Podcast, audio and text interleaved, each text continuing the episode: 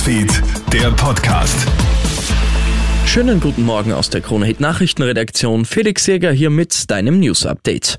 Wie schützen wir uns bestmöglich vor Omikron? Österreichs Mediziner fordern von der Politik schon jetzt einen klaren Fahrplan für die nächsten Wochen und Monate.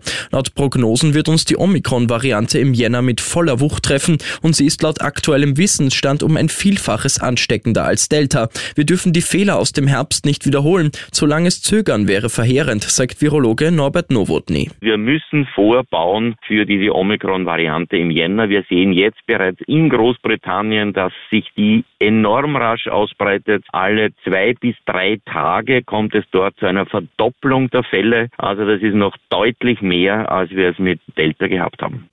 Wie frisch von der Paartherapie klingt es gestern beim Beschluss der ökologischen Steuerreform.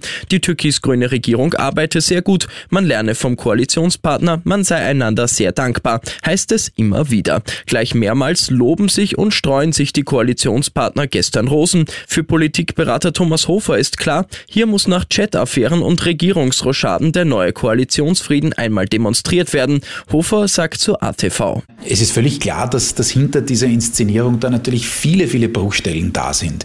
Da gibt es auch persönliche Verletzungen, muss man sagen, denn natürlich haben die Grünen ähm, unter Anführungszeichen äh, der ÖVP ihren, ihren besten Mann abmontiert mit Sebastian Kurz.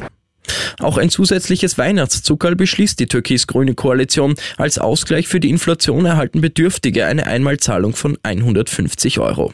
In Deutschland hat man laut dem neuen Gesundheitsminister Karl Lauterbach nicht genug Impfstoff gelagert, um den Bedarf in nächster Zeit decken zu können. Vor allem beim Vakzin von BioNTech Pfizer könnte es in den nächsten Wochen laut Lauterbach zu Engpässen kommen. Man müsse schon die Reserven anzapfen, um das liefern zu können, was die Ärzte jede Woche verimpfen. Lauterbach will jetzt nicht verimpfte Dosen aus Osteuropa zurückkaufen. Die CDU wittert ein politisches Manöver. Lauterbach wolle jetzt ein Feuer melden, um dann den Feuerwehrmann zu spielen und so viel Alkohol und Drogen konsumiert, dass er sich an einen Einbruch nicht mehr erinnern konnte, hat offensichtlich ein 31-jähriger Klagenfurter. Der Mann ist in der Kärntner Landeshauptstadt durch ein Fenster in ein Café eingebrochen. Beim Einsteigen ins Lokal beschädigt er ein Waschbecken, wodurch das halbe Lokal unter Wasser gesetzt wird. Als die Polizei den Mann anhand von Überwachungskamerabildern ausmachen kann, gesteht er den Einbruch zwar, kann sich aber an nichts mehr erinnern. Er hat sich aber in dem Café laut den Überwachungskameras wohl mit mehreren Flaschen Alkohol Alkohol eingedeckt. Ich wünsche dir noch einen schönen Tag.